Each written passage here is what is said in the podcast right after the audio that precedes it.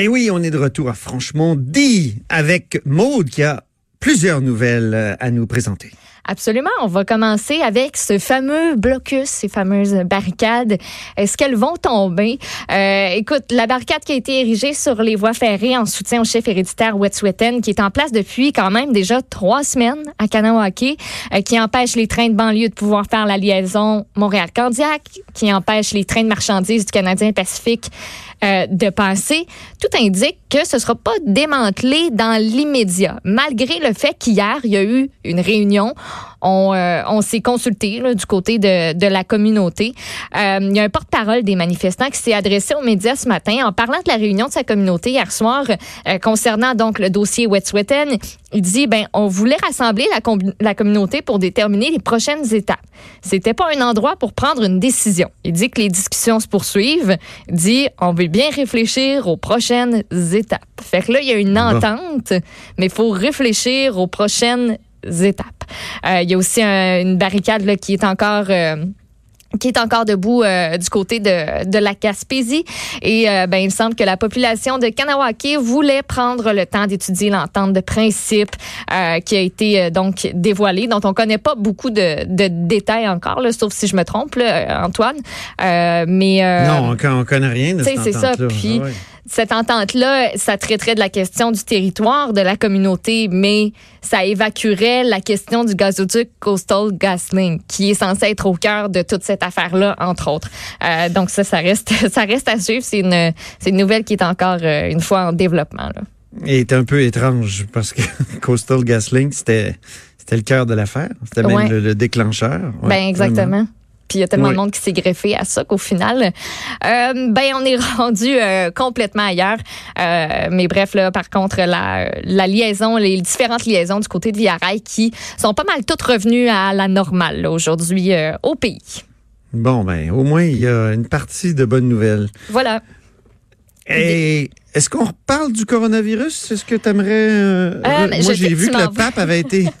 Oui, ça me fait rire ça ce matin, le pape François qui est testé au, Le co- pape. au Il y coronavirus. avait un petit rhume, Il y avait un ils petit ont rhume, vérifié, puis Ben oui, on s'est dit on prendra pas de chance. Mais écoutez, finalement, il est immaculé. néga- c'est négatif. Oui, Il y voilà. avait un petit rhume, ça le faisait tousser. Fait que il est pas malade, tout va bien. Il serre tellement de mains, tellement de petits becs que euh, ça serait, euh, ça serait Hey, c'est pas, vrai ça serait quand pas même. hein. terrible. T'imagines? Non, mais pour vrai, quand il rencontre les fidèles, il y a une proximité, c'est sûr et certain, là, mais ça, ça aurait pu. Écoute, Pendant une campagne électorale, je me souviendrai toujours euh, de Jean Charest qui était sorti d'un salon de quilles euh, ici à Québec OK. et qui euh, et son adjointe ou une en tout cas une, de- une membre de son équipe, il avait dit on va avoir un beau petit moment purel dans l'autobus Euh, ça va être le fun. Le Oui. moment purel. parce qu'il avait serré beaucoup de mains. hein. Ouais. C'est sûr que c'est euh, c'est peut-être que c'est comme une sorte de vaccin aussi. Tu serres des mains, tu serres des mains, tu deviens résistant à toutes sortes de, de bactéries et de, virus. ouais, peut-être. Hein? Ça reste à prouver. On. Dans mes trois enfants, moi, il y en a un qui est jamais malade, puis il dit tout le temps, papa, c'est parce que je léchais toutes. C'est super scientifique. C'est ça, c'est ça. Si tu veux euh, avoir un bon système immunitaire, Tu à lèche à peu près tout. C'est Bon. ça, c'est Guillaume, mon fils Guillaume, qui me dit ça souvent. Voilà. Alors, trêve de plaisanterie. que- euh, quelle autre nouvelle? De quelle autre nouvelle tu nous Euh, on va aller du côté des États-Unis. Je sais qu'on vient juste d'y aller, là, qu'on a parlé notamment du Super Tuesday avec, euh, Super Mardi avec Luc La Liberté. Euh, Luc euh, de Freedom. Exactement, Luc de Freedom, on l'a rebaptisé. Euh, Il y a des, euh, c'est vraiment pas, euh, c'est vraiment pas Jojo ce qui se passe euh, de ce côté-là. Il y a des tornades qui ont frappé justement quelques heures avant l'ouverture des bureaux de vote euh, dans les États américains, dont le Ah Tennessee. Donc, au Tennessee, on a au moins 19 personnes qui sont mortes en raison de violentes tornades qui ont Aïe. frappé, euh, notamment dans la région de Nashville. Et il y a des photos qui sont abondamment partagées sur les réseaux sociaux. Entre autres, je suis sur la page Facebook de Extreme Chase Québec qui ont repartagé les photos d'une de leurs amies qui demeure dans ce coin-là. Et la dévastation est totale. On peut voir sur les photos de cette dame-là euh, une station d'essence qui est complètement démontée. Je veux dire, il n'en reste plus rien. Des maisons dont on voit seulement la fondation parce que tout a été détruit. Euh, des bâtiments qui sont probablement, ben, j'ose le croire, emblématiques dans certaines parties de la ville qui ont été euh, détruits. Donc, il y a une grosse vague de, de solidarité aussi qui est en train de qui est en train de naître du fait que Nashville, ben, c'est la ville du country. Il y a beaucoup d'artistes country qui ont pris la parole ce matin. Je pense notamment euh, à Carrie Underwood.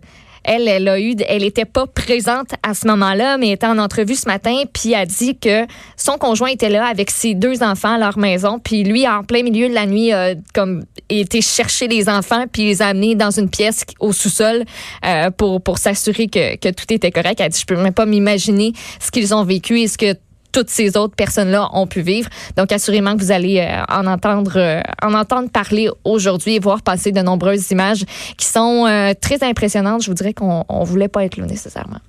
Oui, je comprends. on reste aux États-Unis, mais on parle d'une déléguée générale euh, du Québec? Ben oui, c'est chère Elisabeth Mackay, ex-déléguée générale du Québec à LA, l'une des fonctionnaires les mieux payées du Québec. 170 000 par année quand même. Elle était euh, toujours employée du gouvernement avec ce salaire-là, un salaire qui est comme plus important que celui du délégué même ce qui est assez étonnant. Mais ce matin, on en parle parce que le ministère des Relations internationales savait depuis trois mois que Mme Mackay, l'une, euh, cette fonctionnaire-là, en fait, s'était lancée en affaires tout en gardant son lien d'emploi avec le gouvernement et rien n'a été fait. Le bureau mm. d'enquête avait rapporté donc cette affaire-là euh, au début, euh, au début de l'hiver, au début de l'année comme quoi Mme Mackey euh, opérait une compagnie en parallèle de ses activités euh, comme déléguée. Et on apprend grâce à un échange de courriels entre deux cadres du ministère des Affaires internationales et de la francophonie qui est rendu public dans ce, matin dans le journal qu'on savait on le savait, le 26 novembre 2019, il y a un directeur adjoint, Sébastien Imbeau, qui a écrit au directeur des ressources humaines, Louis Métivier. Il voulait l'informer de ses découvertes à propos de Mme Maquet. Euh, et je le cite, son courriel. Il dit Lorsque nous composons son numéro personnel et qu'elle ne répond pas, nous attendons un message d'elle en anglais nous informant que nous avons rejoint Addendum Communication. Nous pouvons donc présumer qu'elle s'est lancée en affaires tout en étant en lien d'emploi avec le gouvernement du Québec et l'autre de lui répondre, gardons-le à l'esprit, trois petits points. Et ça conclut l'échange. C'est tout. Et pourtant, deux mois plus tard, quand le bureau d'enquête a révélé tout ça, que Mme Mackey avait un double emploi depuis juin 2019, le ministère a plaidé l'ignorance total. Or, il y a ces preuves-là euh, qui, qui viennent s'ajouter au dossier peu reluisant euh, de Madame euh, Mackey et de ses collègues aussi, là, qui, ont, euh, qui ont fermé les yeux malgré tout. Euh, c'est simplement, en terminant, vous rappeler que à la suite des questions du bureau d'enquête, l'ex-délégué, elle a démissionné de son poste de directrice financière et administratrice d'Addendum Communication. Et à la fin de son mandat comme déléguée du Québec à Los Angeles, Mme McKay n'avait pas quitté la côte californienne. Non, non. Elle a plutôt été réintégrée au sein du personnel du ministère comme administratrice d'État basée à LA, où son salaire, comme je l'ai dit un petit peu plus tôt, dépasse celui du délégué actuel. Elle devait revenir travailler à Québec dans son ministère d'origine, mais elle a proposé au sous-ministre de l'époque de réaliser son mandat à partir de la Californie, sans être rattachée par contre au personnel de la délégation du Québec à Los Angeles. Et la demande a été acceptée. Donc, elle est encore là-bas, hein, de ce que je comprends, Antoine. Oui, je pense que oui. Effectivement. Elle pourrait venir enseigner à Terrebonne. Parce qu'il va y avoir une, université de Trois-Rivières ben, à Terrebonne? Oui, c'est comme une. C'est, euh, en fait, c'est une possibilité euh, qu'on est en train d'étudier, d'implanter un campus dans ce coin-là. Je sais pas ce que tu en penses, mais. Moi, je suis tanné de ça. Je me souviens, Alain Dubuc de la presse avait écrit un éditorial très excellent là-dessus. Il avait appelé ça Les invasions barbares. Alors là, tu as l'université de Sherbrooke qui s'installe à Longueuil. Tu as l'université, tu le cégep de la Gaspésie qui s'installe à Montréal. C'est complètement dingue. Les, les, les noms de villes pour les institutions d'enseignement ne veulent plus rien dire. moi, il y a quelque chose qui, qui, qui m'échappe, que je comprends pas. L'université de Rimouski est à Lévis. Ouais. Euh, on comprend qu'ils ont besoin. Est aussi du côté de Longueuil. Exactement. Moi, je pense qu'il faudrait vraiment encadrer ça parce que c'est une dispersion de l'offre d'enseignement universitaire. Ça, ça, ça n'a pas de bon sens. Il y, a, il y, a, des facultés qui actuellement, mettons à l'UQAM ou euh, à l'université de Montréal, euh, ont des problèmes de recrutement. Puis il y a d'autres universités qui viennent en périphérie, viennent, mm-hmm. ils viennent pomper finalement une partie de la clientèle. Et c'est toujours le même contribuable qui paie. Hein? je trouve qu'il y a un manque de cohérence dans l'action gouvernementale universitaire et je, moi, je ne comprends pas ce qui se passe là-dedans. Puis on a posé des questions au ministre encore récemment, là, quand euh, le Cégep de la Gaspésie a décidé d'ouvrir un campus à, ah Montréal. Hein? C'était vraiment bizarre, un campus anglophone en plus. En tout cas, c'est pas encore fait. le projet est embryonnaire du côté de Terrebonne. on dit que ce serait euh, situé près de la jonction des autoroutes 40 et 640. Mm. Ça relèverait de l'UQTR, donc de l'Université du Québec à Trois-Rivières. C'est ah, envisagé. Il devrait avoir une sorte de, limite territoriale. Tu Trois-Rivières, c'est Trois-Rivières. Sherbrooke, c'est Sherbrooke. Et j'avais posé la question à la critique, la porte-parole en matière euh, d'éducation universitaire de, de, de c'est Marois Risky du Parti libéral du Québec, sauf qu'elle est elle-même employée de l'Université de Sherbrooke. Oh, c'est un petit peu mal à l'aise. Ben oui. oui. Ah, vous voulez que je critique mon institution? Je dis, eh, ben, oui, désolé, ça fait partie en tout cas, moi, je, suis bien surpris de ça. J'en reviens pas qu'on qu'on laisse faire ça encore une fois au, gouvernement du Québec. On va voir, là, comme tu dis, c'est pas, euh, c'est un projet, comme on dit au Saguenay. C'est un projet puis c'est pas encore fait. C'est ça. Pas simple. Est-ce que tu veux nous parler des deux Québécois arrêtés pour trafic humain à Hamilton en terminant peut-être? Ben oui, je peux te, parler de ces deux, euh, oh, deux bons champions, écoute. Euh, ce sont deux frères. Hier, tu avais tes fraudeurs.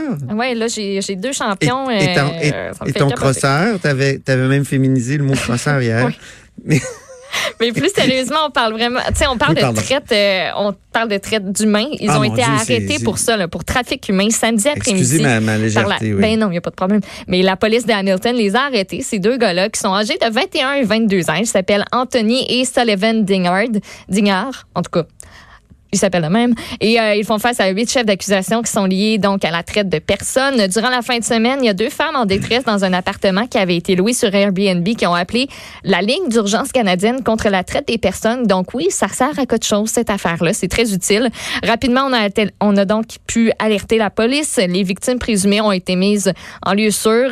Les deux gars ont été identifiés, appréhendés pas très longtemps après. Et les deux femmes ont dit avoir été forcées à travailler dans l'industrie du sexe dans l'appartement où elles ont été trouvées. On pense qu'il y a potentiellement d'autres victimes de ces deux jeunes hommes-là. Il y a une enquête qui est en cours et euh, la police qui encourage les témoins et autres victimes potentielles à se faire connaître, notamment en appelant cette fameuse ligne d'urgence canadienne contre la traite des personnes au 1 833 910 10. Euh, puis ça me fait penser ça à la, à la série qui vient tout juste là d'être rendue disponible sur le Club Illico en fugue et dont je vous, euh, je vous ah parlerai probablement demain durant ma chronique. Ne pas confondre. Hein? Non, c'est ça. Ben, c'est lié à cet univers-là. Euh, puis euh, il y a une entrevue là d'ailleurs avec les deux euh, principales entre guillemets actrices de cette série documentaire-là qui, qui ont été en entrevue ce matin avec Benoît Dutrisac. Il y en a une aussi d'ailleurs qui sera avec Geneviève Peterson tout à l'heure. Et ben comme j'ai dit, je pense que je vais je vais essayer de vous en reparler demain dans, dans ma chronique. Là, j'étais en train de gosser quelque chose, fait que, fait que je t'en reparle. Ben, gosse, ma chère, gosse, c'est parfait. Bon, ben, on s'en garde pour tantôt des nouvelles. On a-tu encore? Non, on a, fait le tour pas mal. Hein? On a Merci fait le tour, beaucoup, euh, Maud Boutet. Et euh, maintenant, on fait une petite pause, puis c'est la chronique Disque dur avec Stéphane Plante.